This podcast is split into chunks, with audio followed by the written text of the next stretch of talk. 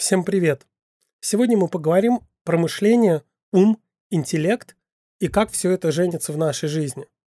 Вроде как даже странно задаваться вопросом, нужны ли они. А надо. Потому что ответ не так очевиден. Связь интеллекта с успешностью вовсе не такая явная, как об этом говорят учителя и родители. Я честно пытался рассказать что-нибудь познавательное про мышление, но у меня ничего не получилось. Извините. Дело в том, что все классификации, все рассказы про полушария и зоны мозга, во-первых, едва ли интересны живому человеку, которому не надо сдавать общую психологию, и, во-вторых, со слуха воспринимаются очень плохо. Поэтому, если вдруг кто-то захочет узнать, какие типы мышления бывают и кто когда чего открыл, добро пожаловать в Википедию или Google. Как по мне, вся информация такого рода годится только на то, чтобы ее забывать. Ну и для эрудиции немножко полезно. Подкаст «Психозаметки» изначально создавался для разговоров про жизнь, взгляд на жизнь глазами психолога. Вот и давайте на нее смотреть. Тему заказал один из слушателей, спасибо ему за идею. И вопросы у него были самые житейские и логичные. Что такое интеллект, какие у него критерии, умный человек, какой он, как интеллект сказывается на жизни и насколько от него зависит успешность. Вот и давайте разбираться. Первая половина подкаста будет про IQ и измерение интеллекта, а вторая про всякие жизненные мелочи. Все не перечислишь. Измерение интеллекта началось с практического запроса. Чуть больше ста лет назад во Франции ввели всеобщее образование, и надо было как-то отделить агнцев от козлищ, в смысле детей, способных к обучению, от тех, до кого было не достучаться. Подозреваю, что годных к обучению хотели рассортировать тоже. С этого времени началось создание шкал интеллекта. Не буду грузить вас деталями, сразу скажу суть, как устроены примерно все шкалы и все коэффициенты. Для начала берется большое количество детей. Им выдают много заданий разных типов, которые обычно встречаются в школьной программе. Задания, связанные со счетом, словами, примитивными геометрическими формами, в самых разных формулировках. Потом засекают время и смотрят, кто сколько чего решит. Дело в том, что результаты решения задач распределяются по нормальному закону. Для тех, кто не в курсе, постараюсь очень просто пояснить. Нормальный закон – это когда большинство результатов средние, и чем больше от среднего они отклоняются, тем реже такие результаты встречаются. Яркий пример величины, которая подчиняется этому правилу – человеческий рост. Числа я возьму от балды – Просто для наглядности. Если средним ростом в мире считать 170 сантиметров, то он и будет самым частым. Чуть реже, но при этом одинаково часто будут встречаться люди, отличающиеся от среднего на сантиметр, то есть 171 и 169. И так далее. Люди выше и ниже среднего на целых 40 сантиметров вообще библейская редкость, но встречаются примерно одинаково часто, то есть редко. График такого распределения, именно так это называется, выглядит как пологий холм. Много посерединке и все меньше по краям. Зачем я все это рассказывал? Интеллект тоже распределяется по нормальному закону. Самый частый результат, который встречался у школьников, приняли за среднее и обозначили за 100 баллов. Поэтому IQ равный 100 баллов – это самый, что ни на есть средний, то есть нормальный вариант. Количество заданий и шкалу оценки специально подогнали так, чтобы в диапазон людей с IQ от 85 до 115 попало 68% населения. То есть 100 плюс-минус 15.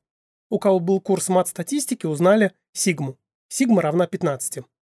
Если кто-то хочет других круглых чисел, то вот вам. Половина людей, вообще всех людей, попадет в диапазон от 90 баллов до 110. Человек с IQ больше 160 – это почти нереальное чудо, а меньше 70 считается той или иной степенью умственной отсталости. Естественно, для каждого возраста есть свой набор задач и своя таблица результатов, по которой определяется, какой у вас IQ. Казалось бы, все просто. Бери и пользуйся. Но я бы не радовался. Если у вас низкий IQ, не бегите топиться. Если высокий, не спешите задирать нос. Давайте посмотрим на все это хозяйство критическим взглядом. С тестами интеллекта надо быть осторожными, потому что во-первых, организационно-техническое возражение. Тестов интеллекта много, и не все они хорошие. Приличные – это, например, тест Айзенка, существует целых 8 вариантов, шкала Стэнфорда-Бине, последняя редакция, тест Векслера и еще несколько других. Все их перечислять не имеет смысла. Они разработаны каждый в своей стране и подходят исключительно для этих стран. Если вы собираетесь использовать иностранную методику, то перевести ее на свой язык недостаточно. Надо ее локализовать, стандартизировать, а это очень и очень большая и дорогая работа. Есть шанс, что если вы проверяли свой интеллект каким-то тестом, то вы пользовались тестом без папы и мамы. А такие результаты довольно бессмысленны. Кстати, даже оригинальные методики регулярно пересматривают их создатели, потому что люди в среднем умнеют от поколения к поколению. Это называется эффект Флина. Тесты надо обновлять. Если вы решили сравнить свои результаты с результатом знакомого, то понятно, что вы должны пользоваться одним и тем же вариантом одного и того же теста, а то сравнение будет просто бессмысленным. Второе – это содержательное возражение. Как я уже говорил, Тесты состоят из типичных заданий, которые чаще всего встречаются в школе. Проверяется умение оперировать цифрами, геометрическими формами, словами. Все это очень мило, но по сути проверяется не ум, а способность решать некоторые, пусть и распространенные, виды задач. Психологи даже шутят. Интеллект – это то, что измеряется тестами для измерения интеллекта. Вообще надо постоянно помнить про то, что эти тесты лишь инструмент, которым не всегда можно пользоваться. В свое время был смешной казус. Неумные антропологи, дорвавшись до диких племен, просили пройти их представителей тесты на IQ. И потом с радостью писали статьи про то, что у туземцев проблемы с умственным развитием, за что тут же получили от более вдумчивых коллег по голове. Потому что в чем смысл проверять навыки, которые вообще не нужны в жизни аборигена? Задание по типу «продолжите предложение» или «какое число пропущено» сто лет в обед не нужны человеку, живущему в саванне. Это совершенно ненужные для их жизни умения. Потому-то они и показали такие плохие результаты. Но еще вопрос, кто глупее. Я бы посмотрел на жителя мегаполиса, если бы ему дали задание развести костер без зажигалки и сухого топлива. Я бы, например, в таком раскладе был полноценным дебилом. Как бы странно ни звучало словосочетание полноценный дебил. Вот и выходит, что все эти тесты скорее показывают не коэффициент интеллекта, не интеллект, а то, как человек приспособился к школе. Ребенок, который ищет оригинальные решения и которому неинтересны рутинные задания, очень вероятно покажет низкий результат. Поэтому-то я и говорю об относительной полезности таких коэффициентов. Про ум и умение мыслить они говорят мало. Увы. Но со своими задачами справляются – Просто это не совсем те задачи, про которые думает человек с улицы. Вообще это довольно частая история. Любые тесты меряют ровно то, для чего они предназначены, а не то, что мы думаем, что они должны мерить. Вы можете спросить у меня, а как же тогда измерять интеллект, если не при помощи IQ? У меня есть ориентировочный ответ, но мы про это уже говорили 26 сентября 2019 года в выпуске под названием куда выходит из зоны комфорта. Отсылаю вас к нему. Тема там другая, но по ходу рассматривается вопрос измерения интеллекта. Как это делают трушные психологи, которые привыкли работать с живыми системами и которые не видят в детях маленьких киборгов. Наконец мы пришли ко второй части подкаста, который я считаю более важной. Будем считать, что маленький ликбез на тему тестов интеллекта вы прошли. Теперь давайте посмотрим на мир глазами психолога. Уверен, вы 100 500 раз слышали, что учение свет, а не учение тьма, что в школе учат думать, что знание – это путь к будущему благосостоянию. Учись, а то станешь дворником. И все такое. Но все вышеозвученное, если присмотреться внимательно, весьма-весьма сомнительно. Я буквально пару слов по каждому пункту скажу, чтобы вы тоже над этим подумали. Как вы понимаете, правильных ответов тут не будет, но мне хочется поставить под сомнение все эти прописные истины. Кто учился в школе или чьи дети там учатся, знает, что там скорее натаскивают на ЕГЭ, чем учат думать. Если вдруг случилось так, что ты сильно умный, скорее ты получишь по кумполу, когда начнешь проявлять свой ум. Да, есть школы и классы для одаренных, но я про образование вообще. Причем я даже не уверен, что школа должна учить думать. Как бы странно это ни звучало. Курса логики в школьной программе нет уже несколько десятков лет. а у других предметов свои задачи. К тому же, думать это как? Исследовать мир и открывать непознанное? Тогда это аспирантура, где готовят ученых-исследователей. В жизни обычно есть типовые задачи и базовые методы их решения. Ты должен понимать, какая перед тобой задача и какой метод в данной ситуации будет более эффективен. Этому и учит школа. Если вы хорошо подумаете, то поймете, что для этого вообще не нужно мышление. Тут нужна скорее память и навык применения конкретного метода. Исследованием, размышлением, раскрытием новых свойств реальности тут и не пахнет.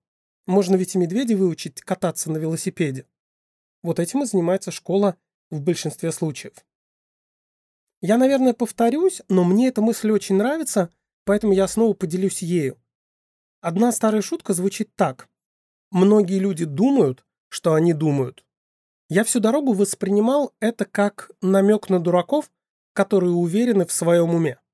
А потом понял, что это касается буквально всех нас, лучших из нас. В бытовых ситуациях, когда мы сталкиваемся с какой-то задачей, мы часто говорим «мне надо подумать». И в этот момент мы лжем, потому что мы ни разу не думаем, а вместо этого вспоминаем готовое решение, чужое, знакомое нам решение. В этом больше работы памяти. Школа и снабжает нас набором таких приемов и базой данных. Скажу больше. Работа взрослого человека требует гораздо меньше ума, чем учеба. Мы все время говорим про школьников, но настало поговорить и про взрослых. Это странно прозвучит, но на работе люди думают довольно редко. Понятно, что существуют прям вот интеллектуальные специальности, например, инженер или программист, но даже в них велика доля рутины. Никого не хочу обижать, но девочка с высшим образованием, которая выписывает счета фактуры и с упорством дятла названивает клиентам, не делает ничего интеллектуального. Или мальчик-экспедитор. Впрочем, могу и за себя сказать. Да, я преподаватель, но большая часть моих лекций мною когда-то написана. Все планы уже разработаны. Да, я стараюсь следить за новинками, меняю задачи и примеры, которые мы со студентами разбираем. Не в последнюю очередь для того, чтобы самому не загнуться от скуки. Впрочем, про студентов я тоже думаю. Но, хоть я и меняю что-то из того, что делаю, большей частью моя работа сводится к воспроизведению и общению, а вовсе не к созданию нового. При этом доля оригинального и мыслительного в моей работе сильно уменьшается со временем, по мере проработки курса. И это довольно интеллектуальная работа преподавателя, который постоянно узнает что-то новое и учится сам. Для интереса посмотрите на то, чем заняты вы сами на работе, ну или ваши родители. Есть шанс, что там годами ничего нового не появлялось. Существует 5 типовых, самых частых операций и еще 20 по случаю которые через два года работы ты доводишь до автоматизма. Какое уж там мышление. Прошу меня понять, я ни на кого не наезжаю, просто фиксирую факт. Большая часть специальностей нуждается в исполнителях, в операторах простых алгоритмов, а вовсе не в мышлении. Теперь про академическую успешность и успешность в жизни. Кажется, что высокие показатели IQ или академические успехи вообще – должны как-то соотноситься с качеством жизни. Но давайте будем честными. Легко можно представить себе человека, который при всем своем огромном уме не устроен в жизни, и тупицу, который им руководит. В реальной жизни успешность зависит не только от ума. Очень удобно думать, чем умнее, тем успешнее. Но кто тогда придумал фразу «горе от ума»? Или «поумничай мне тут»? Умники нужны далеко не везде. По самым разным причинам. Например, сама работа не требует лишнего ума. Если тебе нужен послушный исполнитель, то переподготовленный соискатель, скорее всего, получит отлуп. Ну нафига нужен человек с двумя высшими образованиями, если ему предстоит перекладывать бумажки? Слишком умный человек будет даже опасен, начнет мутить воду или задавать вопросы. Другая причина, по которой высокий интеллект может быть не особо востребован, это эмоциональные и коммуникативные проблемы. Умники бывают довольно неприятными людьми. Некоторых гениев к людям вообще выпускать опасно. То есть, кроме академического ума и чисто интеллектуальных способностей, нужно иметь еще два вида интеллекта – эмоциональный и социальный. Эмоциональный отвечает за то, как вы понимаете свои и чужие чувства. Это позволяет лучше понимать других людей. А социальный отвечает за выбор правильной стратегии поведения. Если этих двух способностей у вас нет, или они плохо развиты, вам капец. Кстати, это третий пункт, почему я бы не обожествлял показатель IQ. У нас уже было два пункта, это третий. Изолированно от других видов интеллекта, IQ не так уж много стоит. Но я отвлекся. Вернемся к успешности в жизни. Огромное влияние на нас оказывает среда и стартовые возможности. Каждый раз, когда вам будут рассказывать про Билла Гейтса, который был отчислен из института через два года после поступления, уточните две вещи. Из какого именно института его отчислили и каково его полное имя. Я знаю ответы на оба вопроса. Отчислили его из Гарварда, а полное имя – Уильям Генри Гейтс III. Ничего не настораживает? Нет, я не про составное имя, это ради бога. Такое на Западе принято. Но третий – порядковый номер. Еще чуть-чуть и будет Генрих VIII. Чувствуете, про что я? Человек, который может позволить себе забить на Гарвард и имеет индекс в своем имени – необычный человек. Причем я вовсе не имею в виду, что он добился всего через папу и маму, а сам идиот. Нет, он отличный чувак, умный, цепкий. Лично мне он очень симпатичен. Но у него явно были отличные стартовые условия. И не только стартовые, не только на старте. Всю жизнь. Как там в анекдоте? Нет, внучок, маршалом ты не будешь. У маршала свои внуки. Это не зависть неудачника, как можно подумать, просто факт. Социальный статус влияет на жизненную траекторию. Существует даже такое понятие, как эффект Матфея. Богатые богатеют, бедные беднеют. Очень рекомендую книгу социолога Зигмунда Баумана про имущественное расслоение. Там очень много хороших примеров. Да, связь между социальным положением и успехом от страны к стране выражена по-разному, но она есть. Причем я сейчас даже не столько про деньги и возможность учиться в лучшем вузе, сколько про установки вашей семьи и вашего окружения. Важно, чтобы они не смеялись над вашим желанием учиться, не смеялись над вашими целями. А такое, поверьте, бывает. Бывают такие компании, в которых учиться постыдно, а общаться с преподавателем – страшный зашквар. Кстати, вести занятия в таких группах очень, очень тяжело. Какой из всего этого вывод? Успешность в значительной мере зависит от социальных факторов. От микро до макро социума, от семьи до ситуации в стране. Я уж не говорю о том, что и сам интеллект не появляется на пустом месте. У него не только генетические корни. Получается, что среда, о которой мы сейчас говорили, влияет и на формирование интеллекта, и на эффективность его использования. А тут особо не повыбираешь. От нас не зависит, где и когда мы родились, например.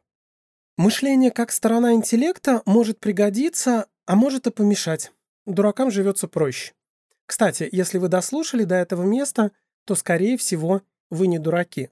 Не знаю уж, порадовал я вас этим или нет, учитывая все вышесказанное. Сейчас я скажу довольно непонятную вещь, но объяснять подробно ее не буду. Это разговор на целый подкаст. Мне иногда кажется, что интеллекта как такового не существует. Это воображаемое зонтичное понятие, которое укрывает под собой довольно большое число феноменов. Мы просто по недоразумению называем их одним словом.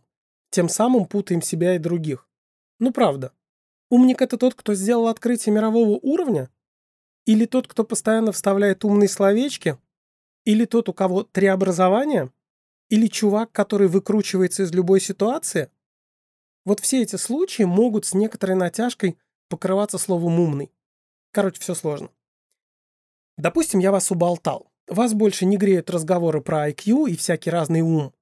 Но на что-то же ориентироваться надо, от чего зависит успешность в жизни. Не только же от случайности, а от социального окружения. Нет, конечно. Кое-что люди могут сделать сами. Сейчас я расскажу вам про один эксперимент, в который я верю. Подозреваю, такая формулировка может смутить. Что значит «верю»? Это разве не научные данные? Все то, что ты нам рассказываешь? Ну, как вам сказать? Социальные дисциплины такие. Всегда найдется, что возразить и о чем поспорить. А воспроизводимость эксперимента – наше больное место. Тем не менее, про один эксперимент рассказать надо. вы можете посмотреть на всю эту красоту, забив в YouTube слова «marshmallow тест» по-английски. Там будет ролик на 3 минуты 44 секунды, выложенный в 2009 году. Советую смотреть именно этот вариант. Страшно милое видео. В чем суть? Ребенка оставляют в комнате наедине с мармеладкой и говорят, я, мол, отойду ненадолго, если дождешься меня и не тронешь вкусняшку, я тебе принесу вторую. А если не дождешься, то сам себе злобный Буратино. Обойдешься одной. И уходит. И дальше мы почти 4 минуты наслаждаемся тем, как мелкие дети, лет до 6, борются с соблазном. Смотреть страшно интересно и познавательно. На лицо целый набор стратегий борьбы с искушением. Кто-то разговаривает с зефиркой, кто-то нюхает и делает вид, что зефир невкусный, кто-то отворачивается, кто-то играет с ним как с куклой, кто-то мотает головой и махает руками, чтобы отвлечься. Короче, много разных способов, у некоторых очень неплохо получается. Вообще у меня есть подозрение, что это постановочные видео, основанные на результатах эксперимента. Так сказать, экранизация исследования. Изначально, в 1970 году, когда и проводился эксперимент, ученые пытались понять, в какой момент дети научаются держать себя в руках. Как и предполагалось, это происходит с возрастом. Чем старше ребенок, тем проще ему удается контроль над собой. Из 600 детей с заданием справилась примерно треть. Через 18 лет материалы по детям были подняты, и обнаружилось, что ребята, у которых хватало сил сдержаться, имели большие академические успехи и в среднем были более успешны по жизни. Объяснение очевидно. Дети, которые могли управлять собой в случае с конфеткой, контролировали себя и в других ситуациях, например, учебных или рабочих. До 2018 года психологи были уверены, что умение откладывать удовольствие коррелирует с успешностью по жизни. Но когда эксперимент повторили, выяснилось, что связь близка к статистической погрешности. Кому в этом случае верить? Не знаю. Но я пока думаю так. Волевые качества особенно важны в первые годы обучения, когда ребенок учится учиться. В сильные связи с успешностью в жизни вообще я не верю. Там найдутся и более важные факторы. А вот в первые шесть лет учебы в школе вполне возможно. Причем даже тут многое зависит от семьи. Подозреваю, что умение отложить удовольствие особенно полезно в предсказуемой среде, когда ты знаешь, что вкусное от тебя не убежит. А вот если ты вырос в большой семье, где клювом не щелкают, то умение отложить на потом может быть контрпродуктивным. Или ты съешь сейчас, или съедят конкуренты. В любом случае мы снова приходим к мысли, что простые схемы не особо работают. Успешный в жизни, качество жизни – очень сложные вещи. Они зависят от слишком большого количества параметров, чтобы можно было их как-то исчислить. У меня осталось еще прилично о чем рассказать, в связи с умом, интеллектом и жизненными успехами, поэтому я предлагаю продолжить на будущей неделе. А пока подытожим. Сегодня мы говорили про коэффициенты интеллекта, что за ними стоит и почему не стоит слишком на них полагаться. Во-первых, годятся не все тесты, нужны хорошо локализованные и апробированные методики. Во-вторых, все они измеряют не ум, а способность решать типовые задачи, что ни разу не одно и то же. В-третьих, какой угодно IQ может быть сведен на нет отсутствием способности чувствовать других и неумением вести себя в социальном обществе. Кроме этого, мы усомнились в том, что школа учит думать. Поговорили о том, что мышление нам часто заменяет память. Задумались о том, так ли нужно умение думать в работе взрослого человека. И последние два момента. Успешный в жизни зависит среди многих других параметров от средовых и стартовых возможностей. Если они на нуле, то итог будет печальным.